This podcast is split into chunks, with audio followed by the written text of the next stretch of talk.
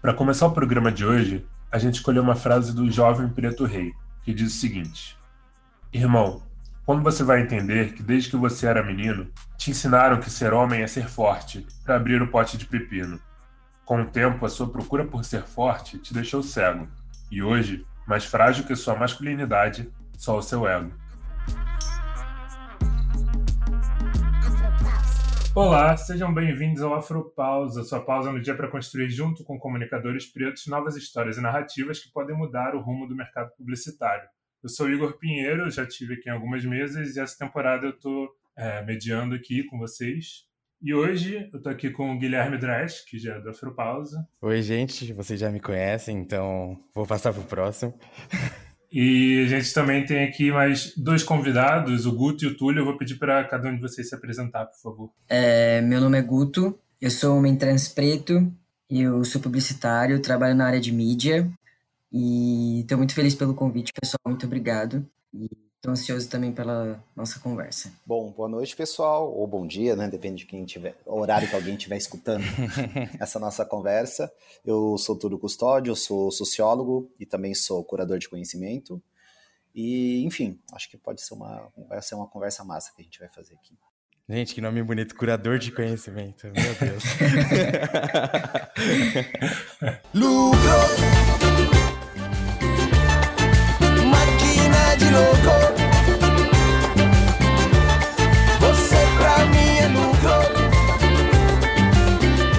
Obrigado, gente, por terem topado participar dessa mesa. E hoje a gente vai falar sobre masculinidade negra, né?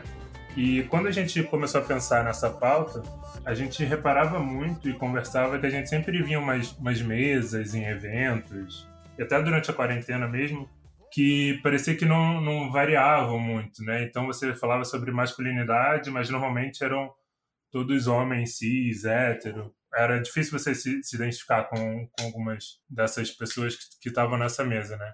E é muito difícil você também se enxergar em alguns estereótipos que a gente acaba percebendo.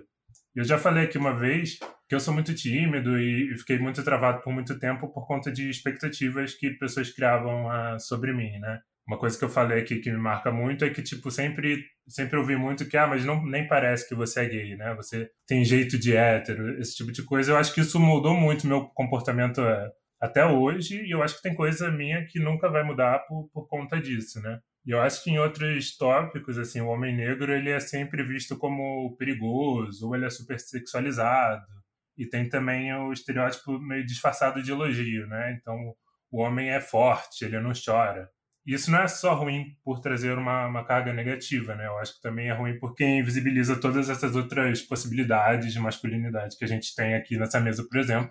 Eu acho que sim, tem um perfil de masculinidade que a partir do momento que você é homem, você segue. Então, acho que todo mundo aqui, em algum momento da vida, vai ser machista, por exemplo. Mas eu acho que muitas vezes essas individualidades também são, são apagadas, né? A gente fica se perguntando o que, que a gente é, onde a gente se encaixa. Então, no meu caso, por exemplo, se você é um gay negro e não é o, o macho alfa ou não é o gay afeminado, o que, que você é, sabe? Você fica meio que perdido assim. E aí eu queria saber de vocês como é que esses estereótipos de masculinidade afetou vocês e como afeta até hoje, na verdade.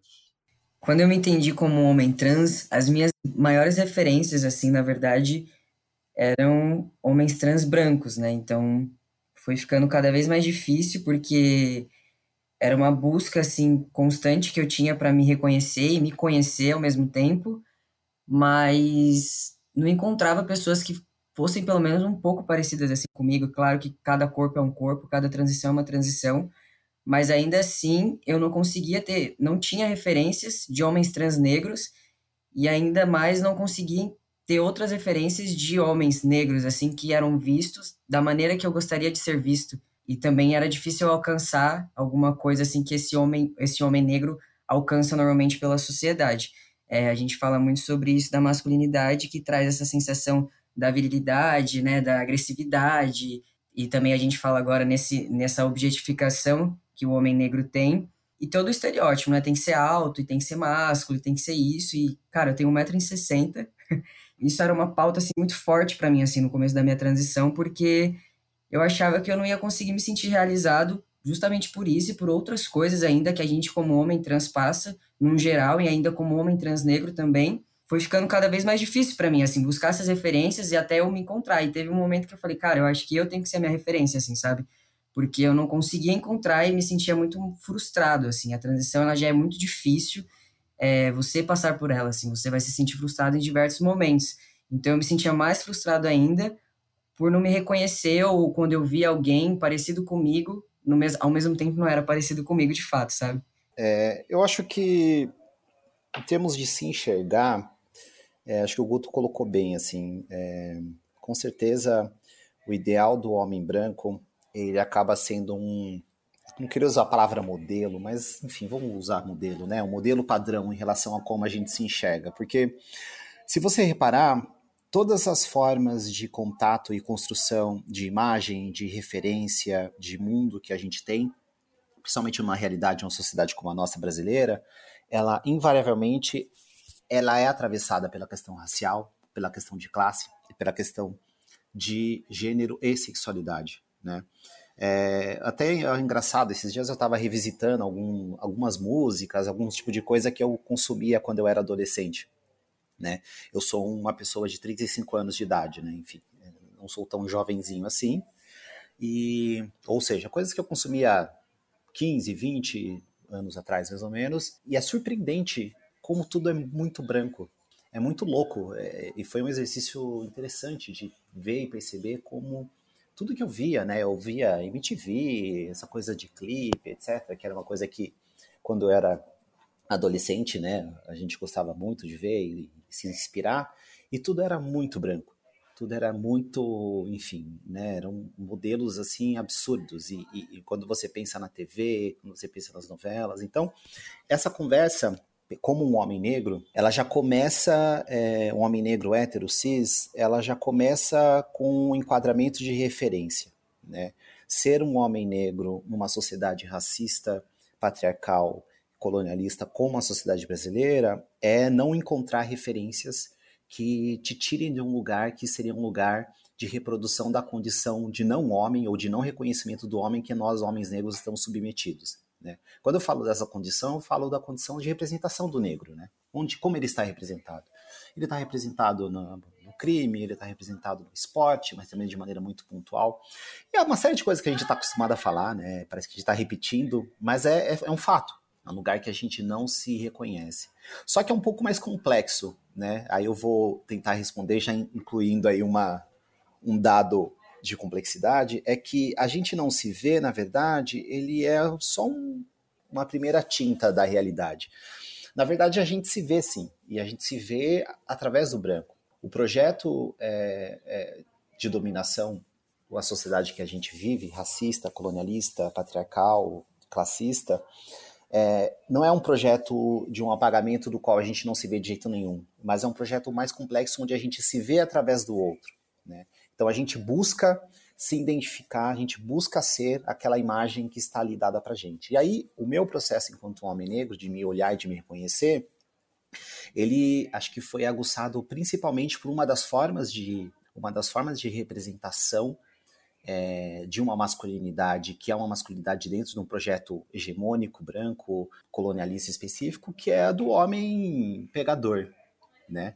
o homem que. o garanhão, né? o homem que é, conquista todas e etc. Então, é claro que óbvio teve várias fases, mas acho que o problema, o momento onde eu entendi, comecei a olhar de forma mais crítica sobre essa, esse modelo de, de, de masculinidade que eu estava é, seguindo e reproduzindo, foi quando eu percebi que eu estava olhando para esse modelo porque eu estava querendo me, me colocar, me encaixar nesse ideal de homem que, enfim, é, nada que tinha que ver comigo. Não no sentido de que eu sou uma pessoa pura, angelical, mas nada, nada tinha a ver com, nada tinha que ver no sentido de eu me reconhecer, né, e de eu me realizar através dessa imagem. Então, é, quando quando eu comecei a pensar pro EP, eu comecei a meio que refletir sobre sobre como foi essa minha construção, né? Porque negro, hétero e de mãe solteira, aí eu fui começando a resgatar isso isso dentro de mim, sabe? Qual foi o, a minha referência de homem? que na verdade minha referência de homem, minha parte do, da família do meu pai é branca, uh, e a referência de homem branco na minha família era de um cara agressor, de um cara estúpido, de um cara explosivo. E essa foi a minha primeira construção, meu primeiro contato. Só que depois desse primeiro contato, é, veio meio que aquela construção com, com a mãe. Então, a sua mãe, é, ela faz os dois papéis, ela faz o papel da sua mãe e do seu pai. Então, a gente começa a ter a nossa construção a partir disso. Porque como eu como eu poderia ser se se essa construção fosse feita totalmente diferente no começo e eu tivesse pai e a mãe ali de exemplo de, de uma família totalmente estruturada e reconhecida. Só que não foi assim. Foi uma foi um começo meio conturbado, só que a gente sempre teve aquele exemplo dela ter falado assim: "Ah, eu sou a mãe e o pai, então você tem que seguir o exemplo assim, assim, assim, você tem que respeitar assim, assim, assim. Então a gente teve essa construção de uma mulher negra fazendo o papel do, do seu pai. Então é uma construção do, diferente do que a gente acompanha, do que a gente vê, do que a gente é, transparece na TV, que a gente transparece em qualquer lugar. Esse início, esse, essa referência para mim foi, foi minha mãe. Então eu acho que eu penso diferente, ou as minhas atitudes são diferentes por causa disso. Então, eu, eu, sei, o, eu sei o meu lugar, eu sei o, o respeito que eu tenho que dar, eu sei o, o esforço que é, sabe? Então, para mim, a, a, minha construção foi um pouco diferente em relação a isso. Eu acho que, diferente do que vocês falaram, acho que era esse ponto, assim, que eu queria levantar.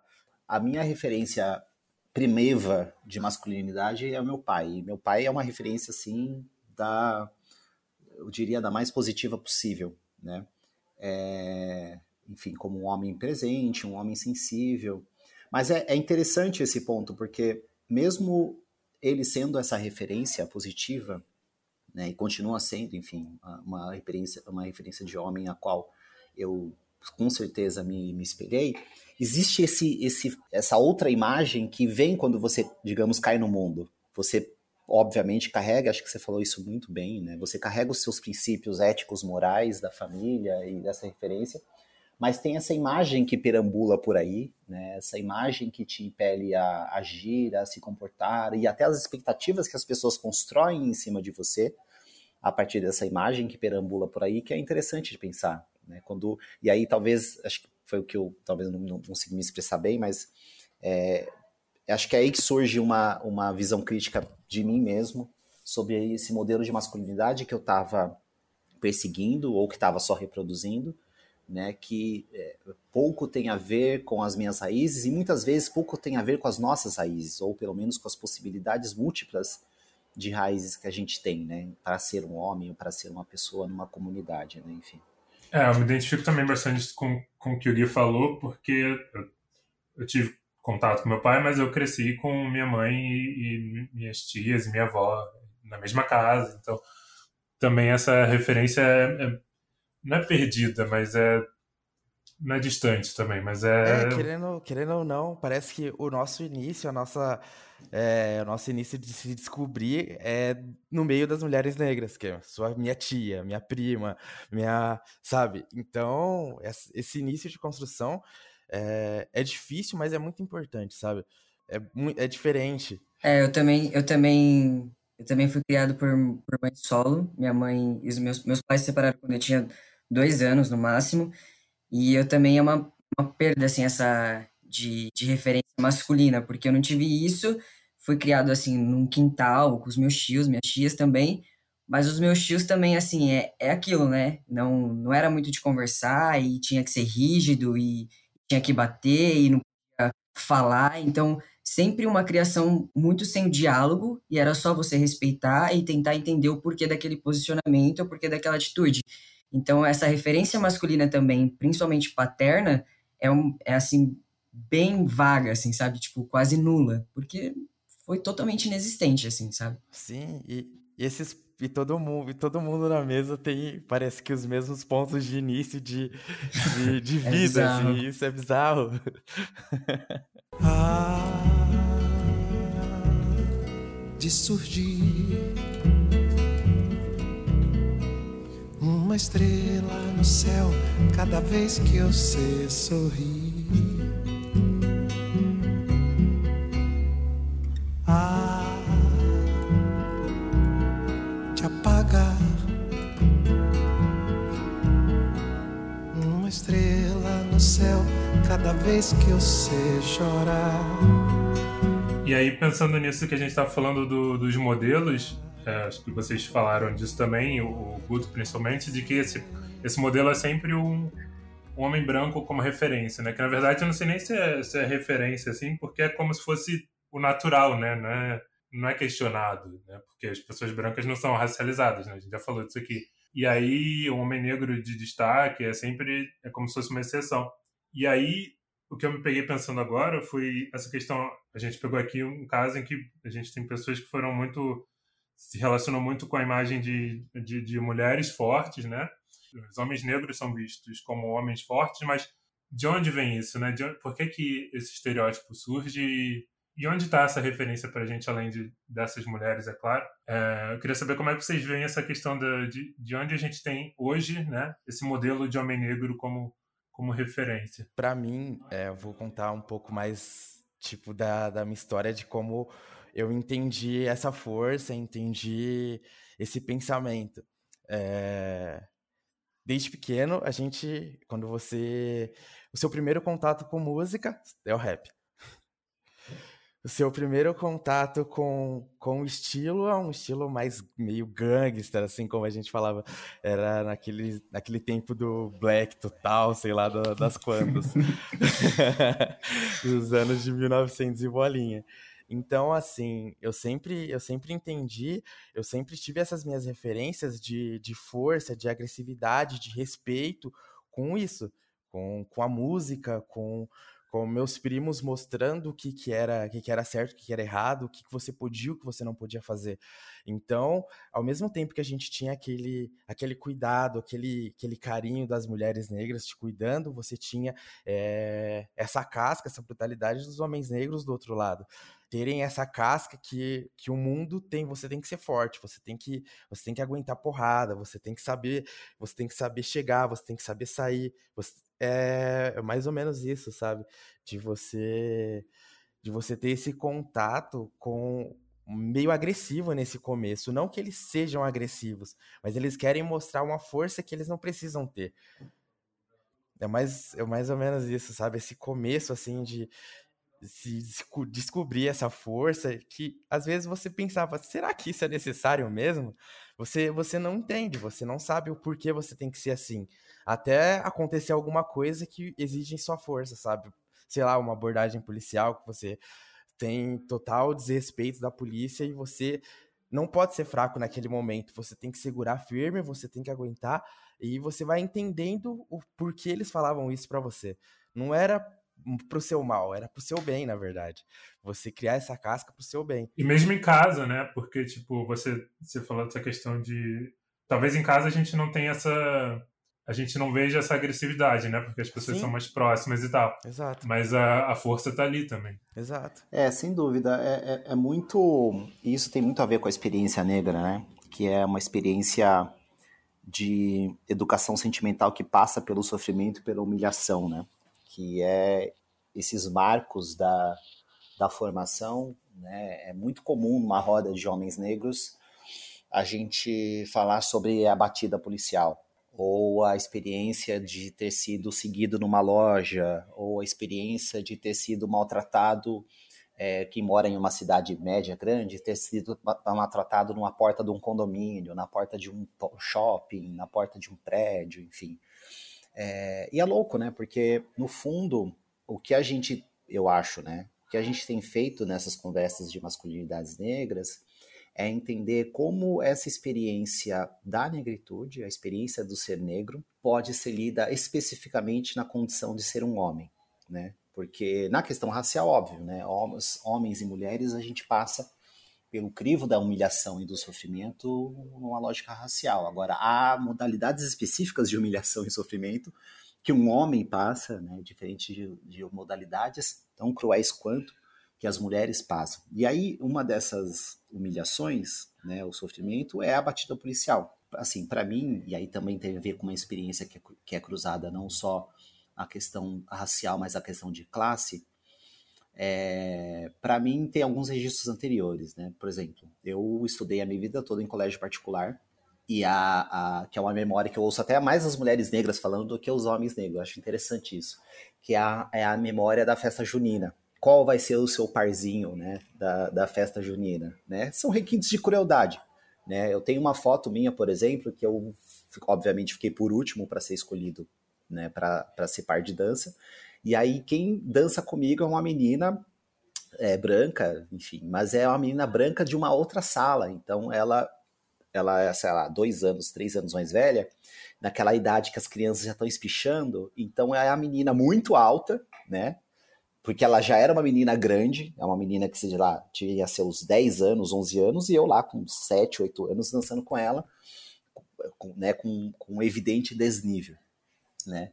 Então, essas experiências de humilhação e sofrimento, de alguma forma, elas vão, né, sendo sendo registradas e acho que de alguma maneira a gente vai internalizando alguns processos, né, como seja, seja muitas vezes melhor, né, eu mesmo tinha isso escrito no, no meu quarto quando eu era adolescente, pichado na parede, seja dez vezes melhor, né, aguente firme, é, crie essa casca, né, para você, para o mundo não passar por cima de você e passa, né, Acho que a gente aprende que se tem uma frase que não pega na nossa experiência de humilhação e sofrimento é o não passarão, né? Essa frase não pega mesmo, porque passa. Essa frase pega, ela passa, é, é, sei lá, desde as batidas policiais, né? A minha primeira batida, por exemplo, foi quando foi num aniversário meu. Foi no dia do meu aniversário de 20 anos de idade, que eu tava voltando de um show e a polícia me parou na rua porque eu tava de touca, né? É, e todas as outras que vêm. Mas é, é, é interessante, né, esse, esse pensar, né, que como é, envolve isso, né? Assim, no meu caso, eu tô socialmente, entre aspas, né, um ano e meio visto pela sociedade como homem.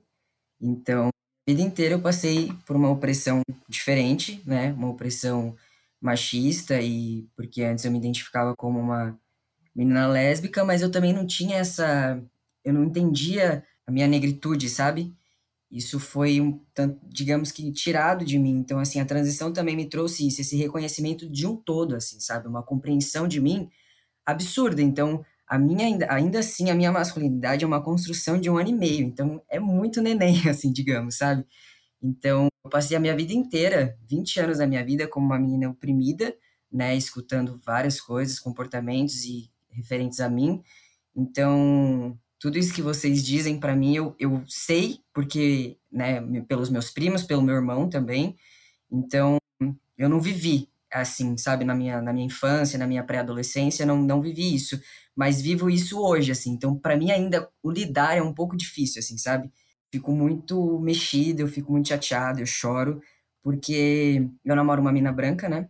Eu não entendia direito antes o porquê as pessoas me tratavam daquela forma, eu achava que era mais um preconceito é, homofóbico mesmo na época, mas hoje a minha compreensão é completamente diferente, assim, meu entendimento pela, pela situação. Então, vários momentos hoje, quando a gente entra numa farmácia ou quando a gente entra num supermercado, eu sou muito seguido, tanto fisicamente quanto pelo olhar, sabe? E isso me machuca demais, assim, eu não consigo lidar. E eu acho que eu nunca vou conseguir, na real. Então, ainda para mim assim é muito muito complicado falar sobre, não que não seja para vocês, obviamente, mas o lidar, sabe? O lidar para mim é muito muito novo assim, porque eu não tinha esse entendimento e hoje eu tenho, então tá vindo com tudo porque a gente tem esse esse preconceito, essa transfobia, já por você ser um homem trans é um preconceito e você ser um homem trans preto é um preconceito racial, assim, é bizarro. Então, é bem complicado assim para mim é, entender isso e saber lidar com diversas formas. Tem é, vários questionamentos que eu me faço e eu fico puto da vida quando isso acontece, mas ainda para mim assim é um é muito novo tudo fica meio que tudo abstrato para você, né? Uma hora eles e, é... tratam de uma forma, mas eles exigem que você seja de outra, mas eles Isso. esperam outra coisa de você e você Não, fica é bizarro porque infinito de Isso. É porque eu fico confuso, na verdade. Às vezes eu não sei se a pessoa tá sendo extremamente transfóbica ou se ela tá sendo racista. Aí eu fico confuso, né? Você é uma transfobia ou se é um racismo. é, eu fico tipo, e aí, galera, vamos lá, me ajuda aqui. E é é foda, difícil. Eu tenho mais uma pergunta para te fazer em relação a isso, Guto. Mas antes, é, eu vou ter que parar aqui um pouco o papo para a gente entrar nas afrodicas, que antes a gente fazia no final do, do programa, mas a gente vai trazer agora para metade, porque as pessoas paravam de escutar. ah. Aqui onde estão os homens,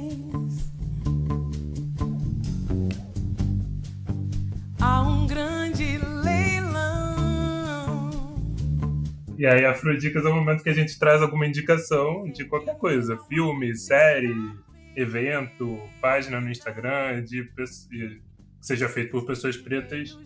E eu queria saber de vocês o que, que vocês têm aí para indicar. Eu queria muito indicar o filme Moonlight, porque eu assisti esse filme e ele é. Todas as vezes que eu assisto, eu choro, eu penso, eu reflito, eu questiono. E sempre é assim, todas as vezes. Então eu acho um filme extremamente importante.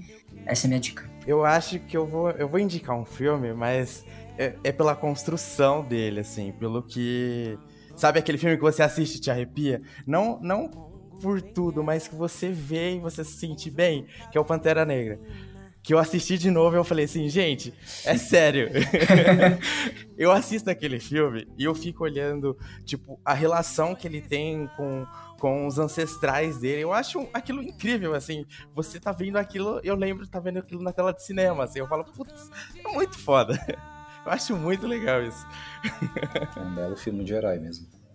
Eu vou indicar é, uma série é, recente, que não tão recente como Lovecraft, que também é maravilhosa, mas eu vou uma um pouco menos recente, que é o Watchmen. Não sei quem já viu. Tem um filme, né, clássico, o Watchmen, que é um filme de uns 5 anos atrás, que é um filme muito bom. Mas a série especificamente, ela é espetacular porque finalmente eles falam de questão racial também. É, e raça está no centro das, das questões que envolvem o desenvolver da série. E, enfim, não vou dar spoiler, né? Mas é, eu indicaria porque é uma, é uma. Eu acho que eles conseguem falar de uma maneira extremamente profunda e ao mesmo tempo sutil sobre raça é, mas também sutil e forte ao mesmo tempo, enfim. Eu, eu gostei muito dessa série. E eu não sou uma pessoa que assiste muita série, não, mas é, algumas eu, eu falar, ah, não, vou ver essa aí. E Watchmen realmente, assim, chamou atenção. É, eu gostei bastante de Watchmen também. E aí você mencionou, inclusive, a minha indicação, que é Lovecraft Country, estreou agora na, na HBO. É baseado num livro que, que trata os, algumas, alguns contos do, do Lovecraft, que é um escritor que era racista. E, e aí. Sensacional, né? Ele consegue. Ele traz o, os protagonistas negros, traz toda uma história de raça para esse universo do, do Lovecraft. E a HBO fez uma série agora que eu adorei. Assim, eu vi o primeiro episódio, eu adorei, eu adoro terror. E eu gosto também, que me chamou muita atenção, é que, tipo, a parte de terror só começa a acontecer mais pro final do episódio, mas em todo momento do episódio que os personagens enfrentam algum tipo de, de racismo, também é criado um clima de terror, assim, tipo, eles sendo perseguidos, como eles suspeitam do que tá acontecendo. Achei genial também, achei sensacional. E é a minha indicação.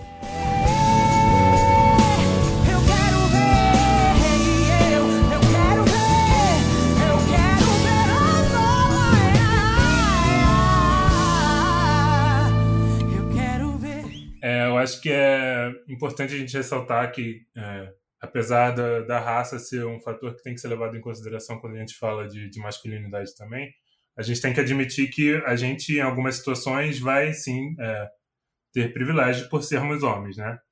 E aí eu acho que nessa mesa tem bastante é, diferença entre a gente. E aí, para falar um pouco mais dessas diferenças e retomando um pouco do que o Guto estava falando, no episódio 15, aqui a gente recebeu o Lê Cardenuto para falar de masculinidade trans. E ele falou exatamente sobre isso, né? Sobre como foi para ele é, se identificar e como ele entrou numa pira de que ele estava começando a entrar no papel da pessoa que é vista como opressor, né?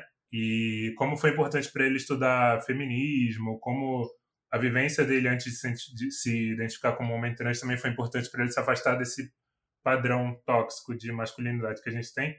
E eu queria saber um pouco de, de você, Guto, como é que você vê essa questão de teoricamente, você está entrando nessa questão de ser o opressor, de estar tá, de ser uma masculinidade tóxica. É, isso é isso é bizarro também, porque eu lembro muito da minha infância assim, porque eu já entendia que eu era uma pessoa diferente, assim, sentia que eu era uma criança diferente de todas as outras.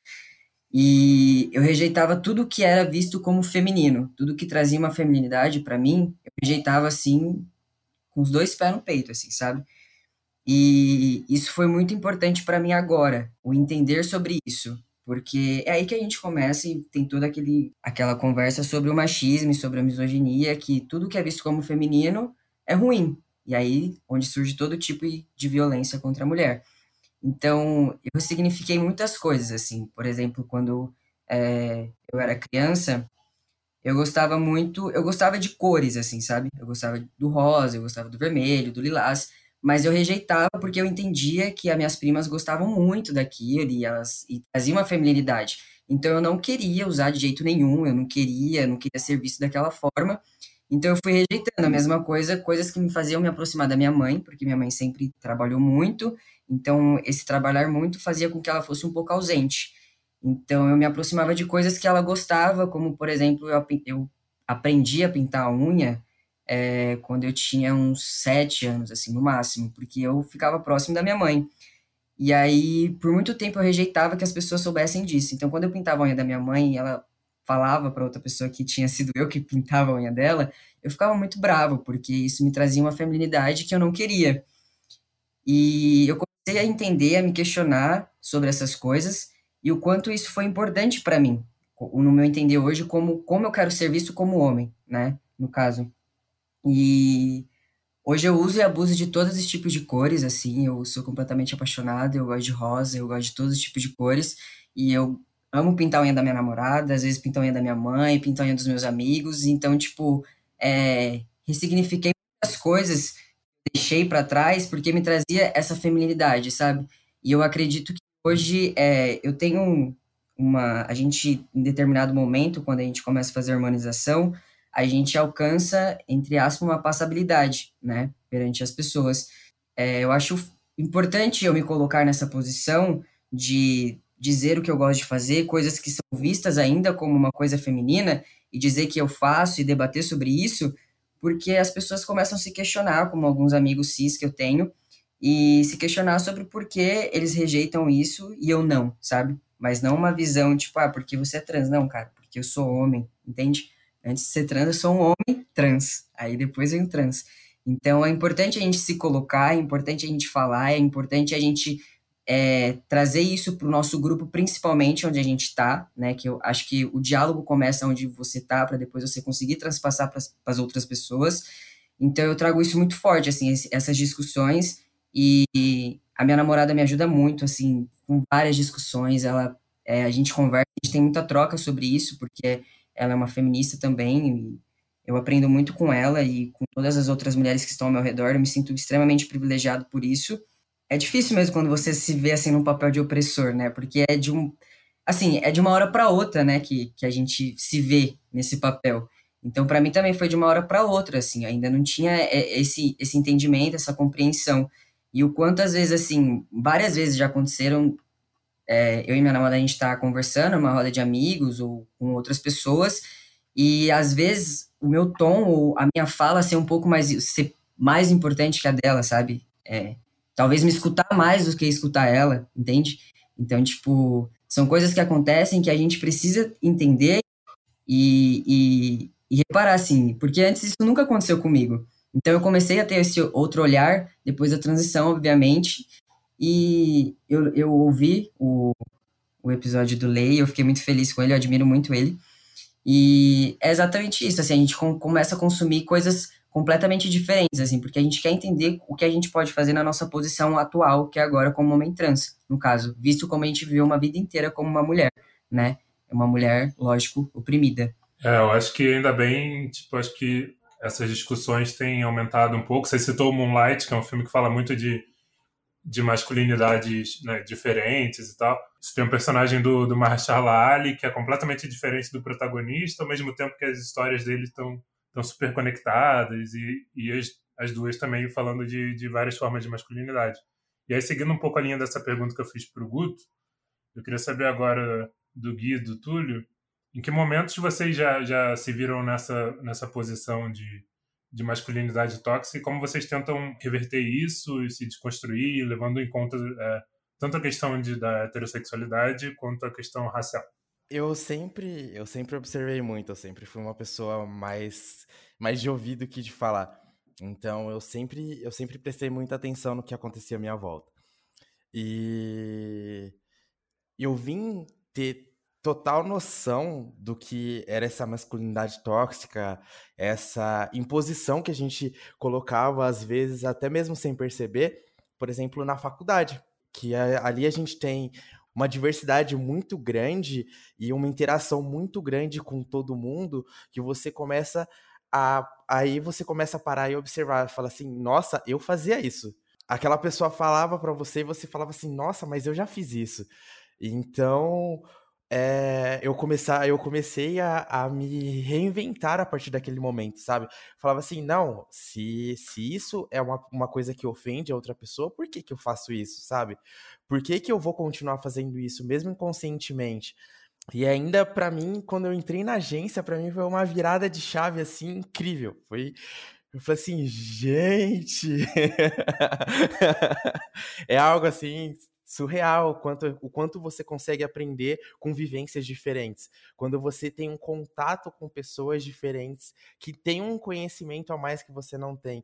Não que você não tenha tenha adquirido, mas é algo que foi sempre muito leve para você, assim. É sempre aquelas brincadeiras, desde a escola que você tinha a brincadeirinha de você, como você olha a unha, vai definir sua masculinidade ou não. Como se você joga bola se você joga vôlei, vai definir sua masculinidade. É bizarro o quanto que a gente vem aprendendo desde pequeno até chegar no momento da sua vida que vira essa chave e você entende que aquela masculinidade que você sempre vem aprendendo é uma puta masculinidade tóxica, que aquilo é horrível, que você, às vezes, você magoa as pessoas, você faz as coisas inconscientemente, sabe? E essa virada de chave é muito importante, é muito, é muito louco, assim, quando você percebe isso.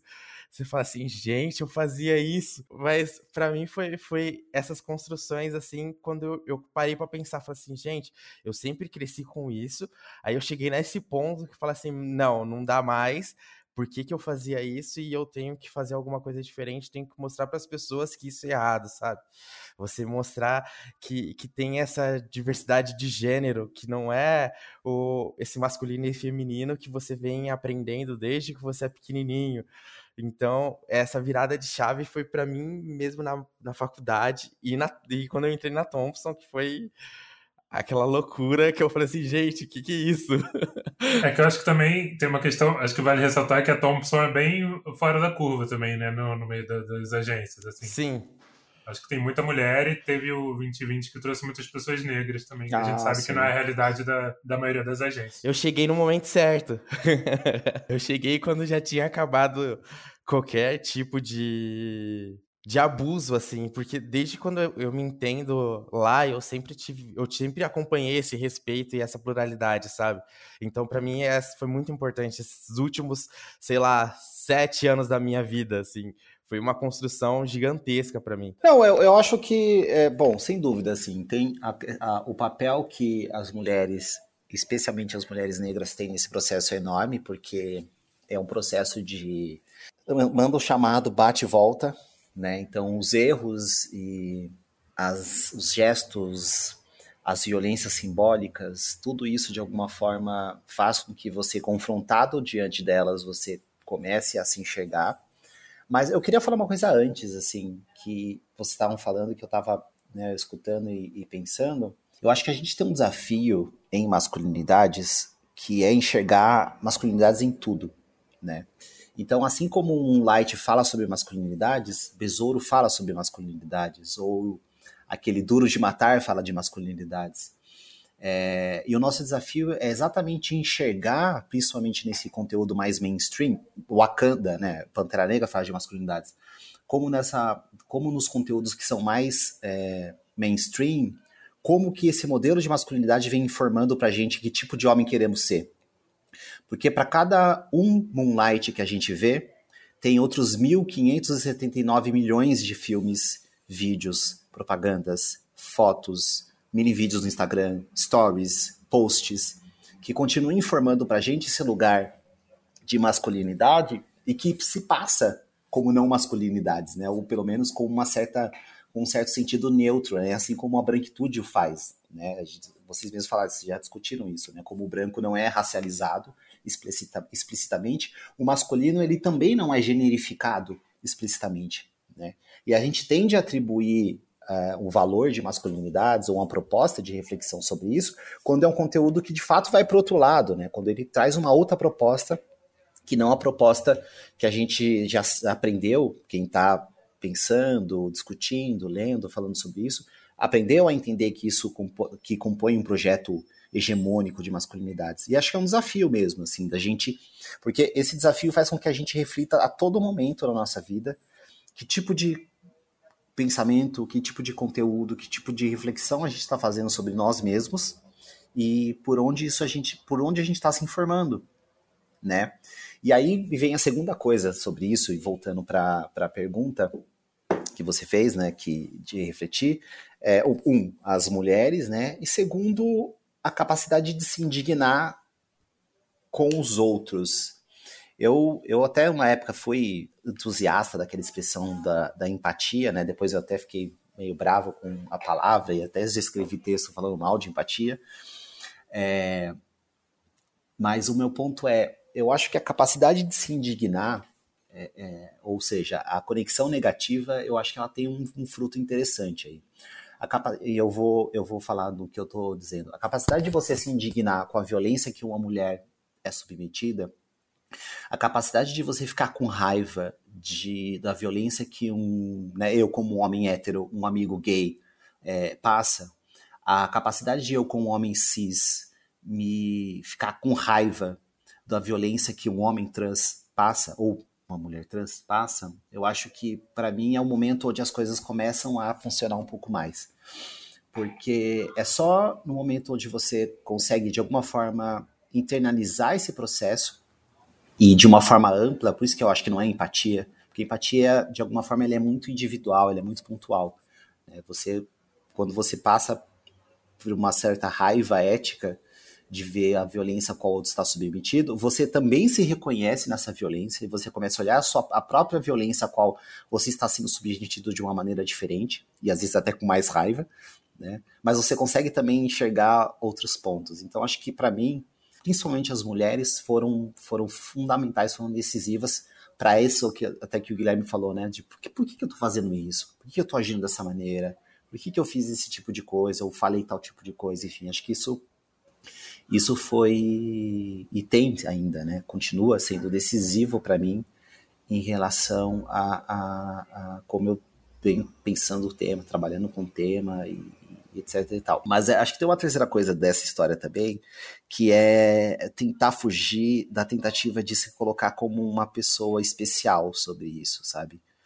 E isso na conversa de masculinidades a gente tem que ter muito esse cuidado, né? Porque de alguma forma a gente é tentado a fazer isso, né? A gente, ah, então eu tô aqui refletindo sobre masculinidades, olha só como eu sou um homem legal. Olha só como eu sou um homem que entende o mundo de maneira diferente, né? Especial, sou super empático com as mulheres. E acho que uma boa forma de, de tentar superar essa tentação é falando cada vez mais em nós, né? E por isso que empatia não cabe. Se a gente olhar para nós e olhar para nós o coletivo, olhar para nós enquanto homens negros, olhar para nós enquanto pessoas, olhar para nós enquanto população, enquanto povo, sem essa coisa de passar o, a tábua rasa, né? De somos todos iguais. Não é, so, não é sobre isso, né? mas é sobre a capacidade de enxergar nós por nós mesmos em nós mesmos, né? E isso é muito difícil. Né? É Falar é fácil. De reflexão. Exato. Isso é muito difícil. Porque é você assumindo a bronca, né, assumindo o BO, para usar um termo que a gente fala né, no, no dia a dia, é a gente assumir BO por coisas que não tem a ver com a gente, né? Pelo menos da forma como a gente se identifica, né? O que significa nós homens falarmos sobre violência doméstica? Eu nunca agredi a minha companheira, eu nunca agredi mulher nenhuma, mas quando eu falo nós homens negros batemos nas nossas mulheres, nós homens negros agredimos é, é, mulheres, né? Qual é o BO que eu tô puxando para mim, saca? E não só nesse lugar de, ah, não, olha só, eu sou desconstruidão aqui, da gola, tô até com gola alta, olha só, óculos, pá, não sei o que, enfim. E o perigo disso é voltar pro próprio cara, né? E aí fica naquilo dele, assim, da, da masculinidade. Exato. A visibilidade é dele, aí todo o assunto, toda a pauta principal vai embora, porque o cara desconstruidão, lindão lá, ele tá se achando, né? É isso, é exatamente isso, Guto. Bom, gente, meus tópicos acabaram. Mas outra coisa que passou aqui agora foi que talvez uma coisa que, que a gente tem em comum, talvez seja até a questão racial no geral, não apenas de, de masculinidade. E aí eu queria que, na conclusão final aí de cada um para o programa, cada um também falasse um pouco sobre isso. Como é que vocês veem a questão de, de afeto e demonstração de afeto? Que eu acho que é uma coisa que, que dialoga bastante com, com o tema que a gente está falando. Eu lembro, eu falei que eu, que eu sou tímido e que eu ainda tenho um monte de, de resultado de coisas que eu sofria antes que eu não sabia se era racismo ou não.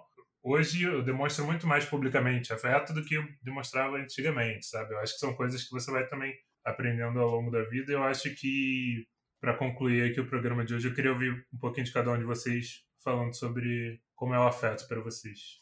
É, para mim, a questão do afeto, né, como eu disse, eu venho de uma família onde o meu pai é uma pessoa muito sensível, é um homem que eu sempre vi com essa referência de expressar sentimentos. Meu pai chora bastante, fala bastante, gosta de, de se expressar, e, enfim. E eu sempre tive isso como uma possibilidade.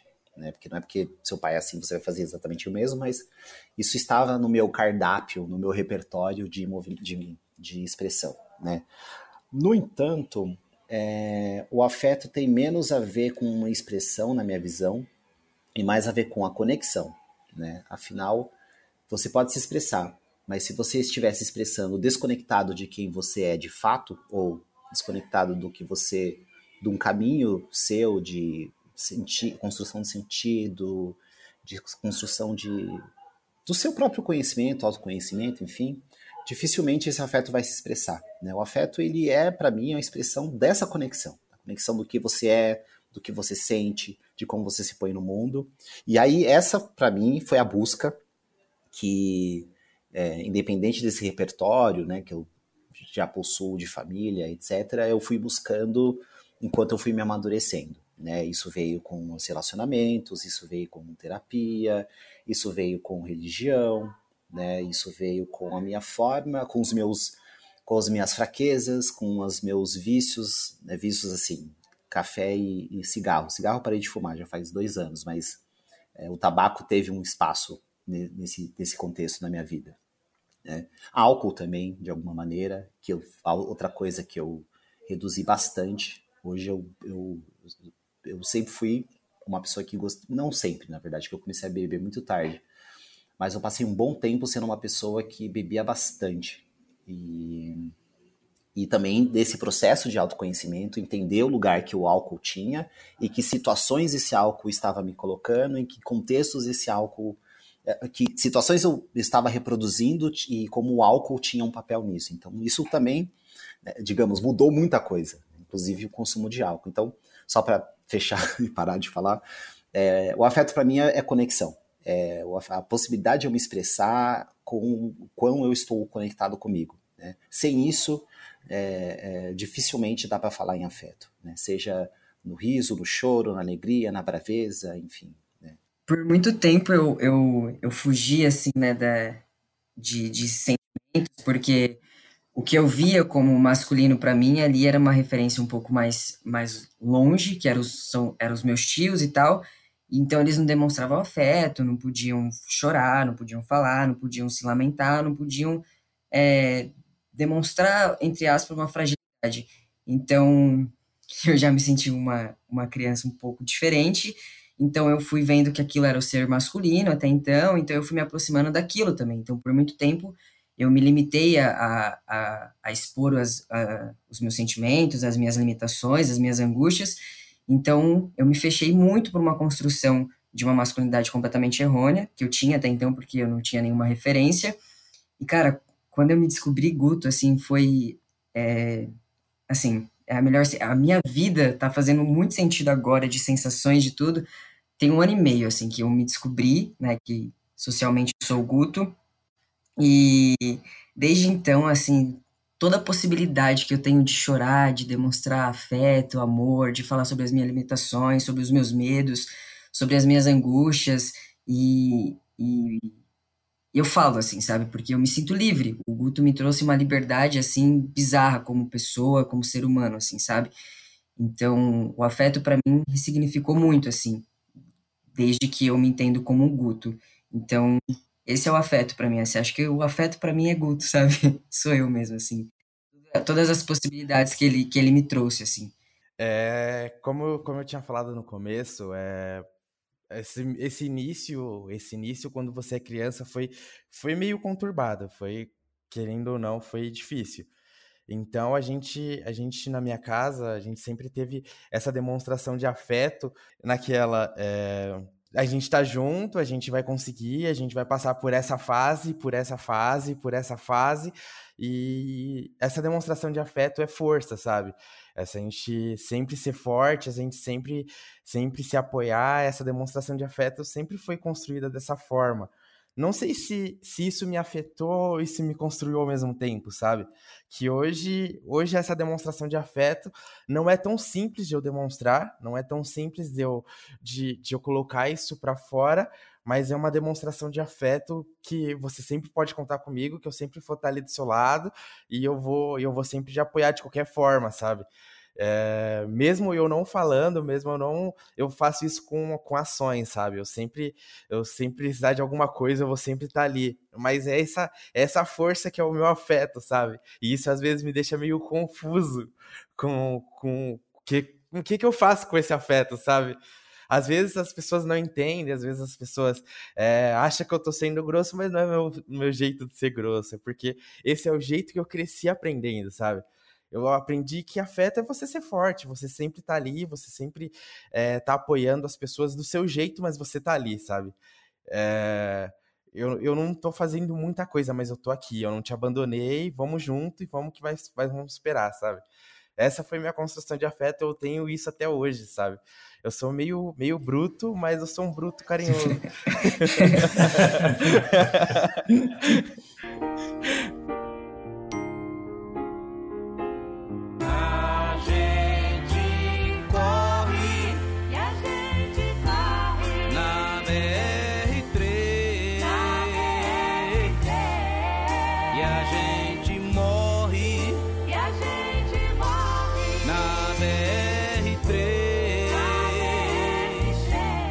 gente, muito obrigado pela participação de vocês. Gostei demais do, do papo. Acho que foi curtinho, mas acho que rendeu bem. Acho que dá para falar por muito mais tempo, dá para fazer mais episódios sobre isso. Tem, inclusive existe um podcast sobre isso. É... Deveria ter a parte 2. é, lembrando que nosso programa não é sobre regras, né? Sobre, a gente está discutindo esse tema a partir das nossas vivências, das nossas experiências. E está aqui para compartilhar com vocês. Até a próxima. Bruno.